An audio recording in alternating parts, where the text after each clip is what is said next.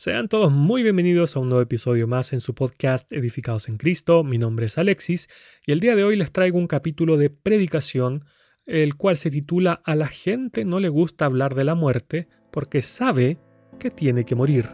Como es costumbre, demos paso a la intro y los veo enseguida.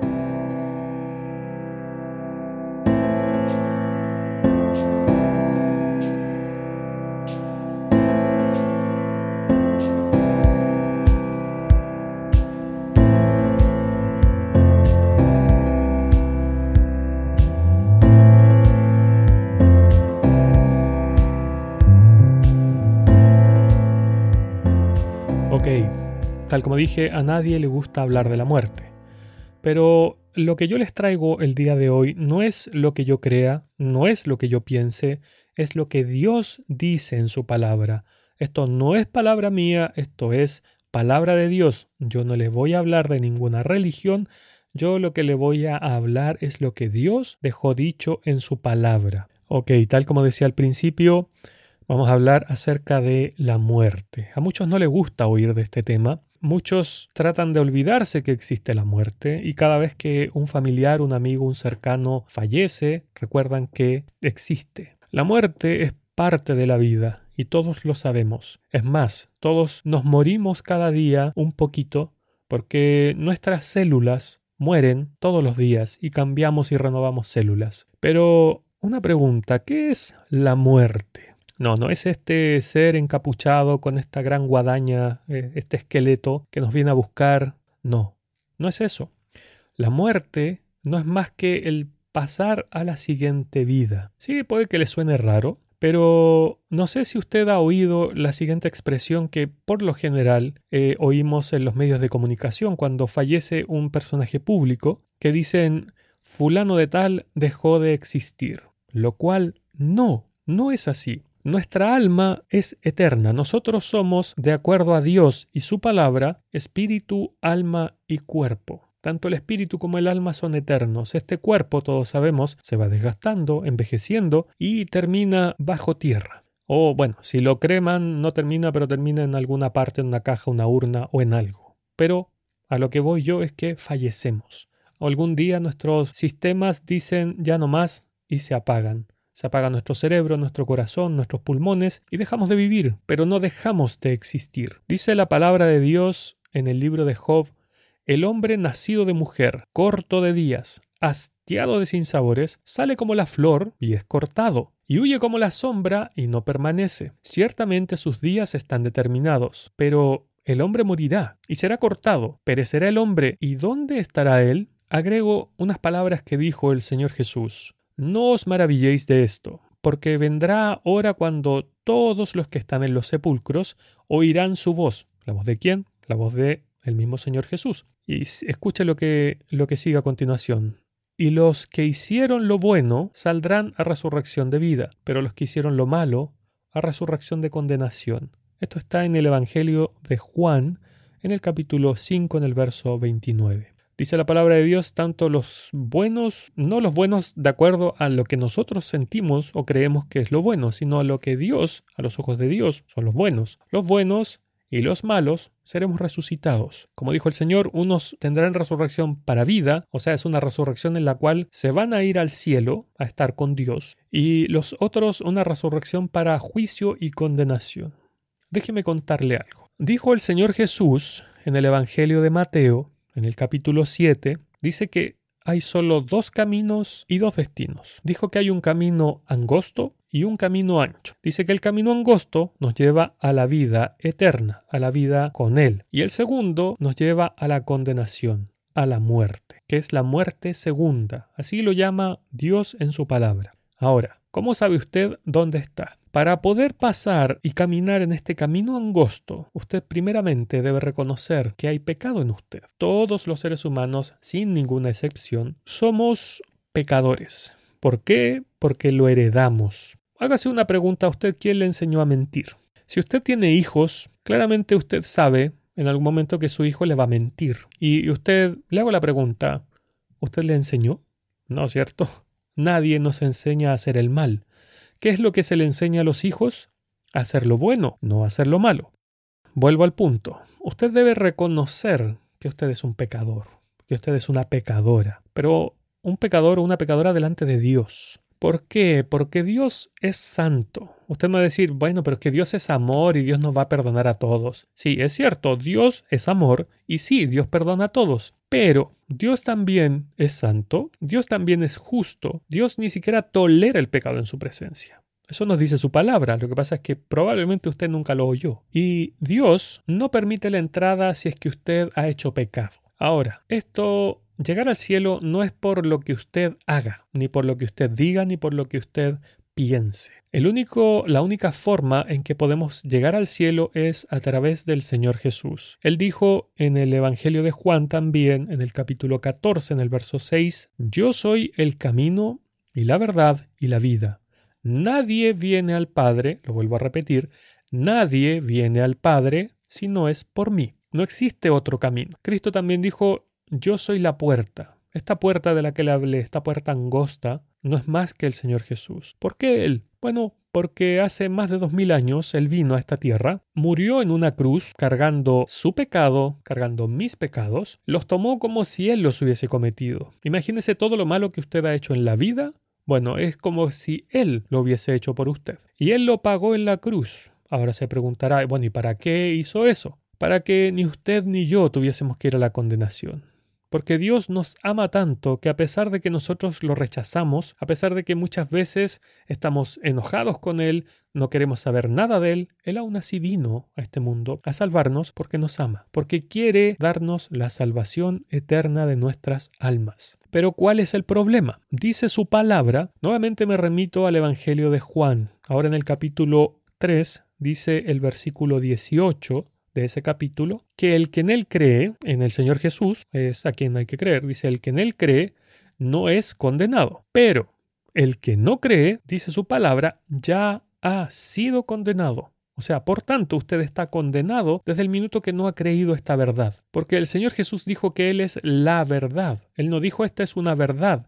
Ni yo soy un camino, dijo yo soy el camino, el único camino que existe para ir al cielo. Usted no puede llegar al cielo a través de sus buenas acciones, no puede llegar al cielo a través de una religión, de un santo, de un eh, iluminado, etcétera. No, usted solo puede llegar al cielo a través de Dios. Y esto no es por algo que usted ni se gana ni hace, porque nosotros no podemos hacer nada. Imagínese que usted está enfermo de una enfermedad mortal y no tiene ningún tratamiento. ¿Cómo usted se sana? Si no tiene nada, nada, absolutamente nada con lo cual sanarse. ¿Qué va a hacer para sanarse? No puede meterse usted mismo dentro de su cuerpo y aniquilar los microorganismos que lo están matando. Bueno, es lo mismo, el pecado nos impide hacer algo porque ya estamos manchados de pecado. Todo lo que nosotros hagamos, mire, le voy, a, le voy, a, recitar un versículo que dice la palabra, todas nuestras justicias, o sea, lo mejor que nosotros podemos hacer, lo más justo que nosotros podemos hacer, dice la palabra de Dios, todas nuestras justicias son como trapos de inmundicia, o sea, un paño asqueroso, maloliente, sucio. Eso es cuando nosotros hacemos lo mejor, eso lo dice en el Antiguo Testamento Dios en el libro de Isaías. Dios nos dice que lo mejor que tú puedes hacer para mí es asqueroso. Por eso es que el Señor Jesús vino a este mundo, porque lamentablemente ni usted ni yo podíamos hacer algo. Entonces, como le decía, para poder ir a este camino angosto, entrar por esta puerta estrecha, para poder ir al cielo, usted primero debe reconocerse pecador, pecadora, por más que le cueste. Sí, yo sé que cuesta, yo sé que es difícil aceptar que uno no es bueno porque todos nosotros pensamos que somos buenos, pero a los ojos de Dios no lo somos. A los ojos de Dios somos malos, porque Dios tiene un estándar muy diferente al nuestro. Nosotros sentimos que somos medianamente aceptables porque no andamos robando, porque no somos eh, delincuentes, porque no somos violadores o qué sé yo, no estafamos a nadie, no andamos haciendo desfalcos, etcétera, etcétera. Pero para Dios basta con que usted haya dicho una sola mentira y usted está fuera, destituido del cielo. Le voy a leer un versículo de la palabra de Dios en el libro de Apocalipsis, que es el último libro de la Biblia. Y precisamente aquí, o sea, lo que yo le estoy diciendo en relación a la mentira, esto no es invención mía, esto es de Dios. Por favor, no crea que esto es palabra de un ser humano. Lo que yo le voy a leer es palabra de Dios. Y si yo le estoy diciendo que una mentira Solo una lo puede condenar es porque Dios lo dice, no lo estoy diciendo yo. Escuche lo que dice el libro de Apocalipsis en el capítulo 21, en el verso 8. Pero los cobardes e incrédulos, los abominables y homicidas, los fornicarios y hechiceros, los idólatras, ponga atención a esto, y todos los mentirosos tendrán su parte en el lago que arde con fuego y azufre, que es la muerte segunda. Así que por tanto, como usted ha mentido, porque todos los seres humanos hemos mentido, ninguno de nosotros puede levantar la mano y decir yo nunca he mentido porque sería la primera mentira que estuviese diciendo, o la segunda en realidad. Por tanto, ya estamos destituidos de la entrada al cielo, dice su palabra, estamos destituidos de la gloria de Dios. Entonces usted debe, como digo, reconocerse pecador, pecadora debe arrepentirse, debe arrepentirse de todo lo malo que ha hecho delante de Dios y debe pedirle perdón. ¿Por qué pedirle perdón? Porque resulta que por su culpa usted es un asesino, usted es una asesina. ¿Por qué? Porque usted mató al Señor Jesús. Me decís, pero ¿cómo si yo nací en este año y Dios murió hace más de dos mil años? Bueno, es que resulta que la cruz por la cual Él murió lo hizo cargando nuestros pecados. Por tanto, usted es culpable de la muerte del inocente Hijo de Dios. Pero ¿cuál es lo maravilloso? Que si usted cree que el Señor Jesús hizo eso por usted y que le puede dar la vida eterna con tan solo creer, usted es salvo. Usted no tiene que hacer nada salvo creer. Esto es un regalo. Uno no hace acciones para merecerse un regalo. Uno recibe el regalo. Ahora bien, Vuelvo al tema de la muerte. Entonces, decía, todos los, buenos, o sea, todos aquellos que creyeron en el Señor Jesús como el Salvador de sus vidas, son los que van a levantarse en resurrección para vida. Y todos aquellos que no quisieron creer en Él, como recién le decía, los que estaban condenados y murieron sin haber creído en el nombre de Cristo, que Cristo murió por ellos, son los que van a ir a la muerte. Entonces, todas estas personas todos aquellos que han vivido sin tomar en cuenta a Dios en sus vidas, que anduvieron conforme a toda su voluntad, sin tomarle en cuenta, sin pensar siquiera que un día iban a morir y que tendrían que arreglar cuentas con Dios, bueno, esos son los que resucitaron, perdón, los que resucitarán para muerte mientras que todos los que creyeron en Dios, los que se reconocieron como malos, pecadores, sucios, indignos delante de Dios, no delante de los hombres, esos son los que van a resucitar para vida. Estimado oyente, esto es muy serio. No importa sus títulos, no importa su trabajo o su familia o su dinero,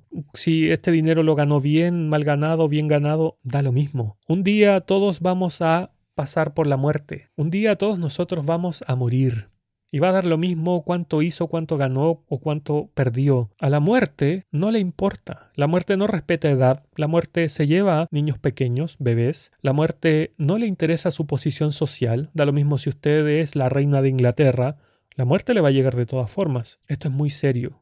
Considere lo que Dios le dice piense que su alma es eterna. Su cuerpo es el que se va a quedar en la tumba, su cuerpo es el que se va a quedar acá, pero su alma es la que va a pasar en estos dos destinos, ya sea en el destino de condenación o en el destino eterno celestial. Quiera Dios bendecirle a usted, que abra sus ojos, que la palabra de Dios haya entrado a lo más profundo de su ser, medite y por favor para que usted no sufra, por favor, medite, créale al Señor Jesús. Dios nos dice en su palabra, Él no es hombre para que mienta, ni es hijo de hombre para que se arrepienta, dice en el Antiguo Testamento. Dios no nos miente, Dios es fiel. En, el 1 de Timoteo capítulo 1, verso 15 dice, palabra fiel y digna de ser recibida por todos, que Cristo Jesús vino al mundo para salvar a los pecadores. Es palabra fiel, o sea, usted puede confiar, no le va a engañar, Dios no nos engaña. Dice palabra fiel y digna, quizás usted no se siente digno, pero déjeme decirle que Dios sí le considera a usted. Y usted es digno de aceptar este regalo. Usted no es indigno de... No, no le crea las mentiras al diablo. Usted es digno de recibir este regalo porque Dios así lo dice. Palabra fiel y digna de ser recibida por todos. No es para algunos. No es para los jóvenes. No es para los viejos. No es para los de cierta religión. Es para todos, todos nosotros tenemos que arreglar las cuentas con Dios. Él dice en su palabra, venid luego, dice Jehová, y estemos a cuenta. Eso lo dice en el libro de Isaías, en el capítulo 1, verso 18. dice, apúrate a arreglar las cuentas conmigo antes de que mueras, porque ya, como le he dicho, nuestras almas son eternas. Nuestras almas van a vivir por siempre, ya sea en condenación o en gozo en el cielo. ¿Acaso usted no quiere ir al gozo celestial, no quiere ir a descansar, no quiere estar tranquilo, gozándose, viviendo en un lugar maravilloso? Yo creo que ninguno de nosotros tendríamos que estar realmente locos, querer pasar una eternidad de sufrimiento que no para ni siquiera por un segundo. Perdóneme que le cuente esto, pero sé que esto es fuerte y esto es duro, pero lo que dice la palabra de Dios es que esta condenación, para empezar, fue preparada para el diablo, y sus ángeles, aquellos que se rebelaron contra Dios. No fue preparado para nosotros. Usted quizás esté pensando, pero Dios, ¿por qué es tan malo que me quiere enviar allá? No, Dios no la quiere, no lo quiere enviar allá. Por eso es que vino el Señor Jesús. Pero este lugar es horrible, es un lugar donde hay fuego, donde usted se va a estar quemando. Yo no sé, yo creo que todos nos hemos quemado alguna vez un dedo, parte de una mano, qué sé yo, o porque nos ha saltado aceite, agua, pero duele muchísimo, muchísimo las quemaduras. Imagínese quemarse todo el cuerpo, todo entero, sin que se detenga un solo momento. Imagine además, su conciencia le va a recordar cada una de las oportunidades en las que usted oyó este Evangelio de Dios, estas buenas noticias por parte de Dios, que lo podían hacer salvo. Y lo peor de todo es que a pesar de que usted va a estar rodeado de gente, va a estar solo, en la soledad absoluta porque todos van a estar en la misma condenación que usted y nada van a poder hacer. Porque el dolor va a ser paralizante, la oscuridad va a ser terrible y más encima su conciencia lo va a atormentar. Es horrible y no va a ser un día, ni dos, ni un año, ni veinte, ni cien, va a ser por siempre.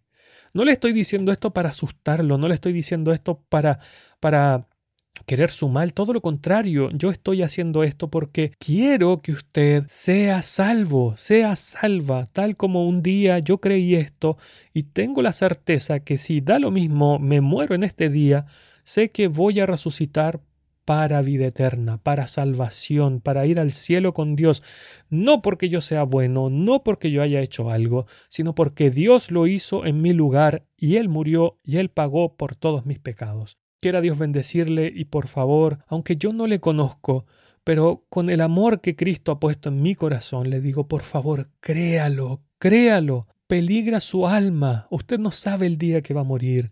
Asegúrese, asegúrese de que va a ir al cielo. ¿Acaso no quiere ir al cielo? ¿No quiere ir a este lugar maravilloso, lleno de luz, lleno de amor, lleno de paz? Es lo que todo el mundo quiere. Es tan fácil. Usted simplemente debe aceptar el regalo de la salvación que Dios le da. Usted simplemente debe creer. Es lo único que usted tiene que hacer, creerle a Dios. No me crea a mí, yo no soy nadie. Créale a Dios. Él lo hizo todo. Él dejó la gloria y Él le vino a buscar a usted, específicamente a usted. Sí, usted que me escucha, Dios le vino a buscar a usted porque le ama con tanto amor que usted no se imagina y quiere tener una relación con usted, quiere que usted sea parte de Él, quiere tenerlo con Él ahí por la eternidad. Quiera Dios bendecirle, le mando un abrazo a la distancia, donde sea que usted esté oyendo este mensaje. El Señor le bendiga.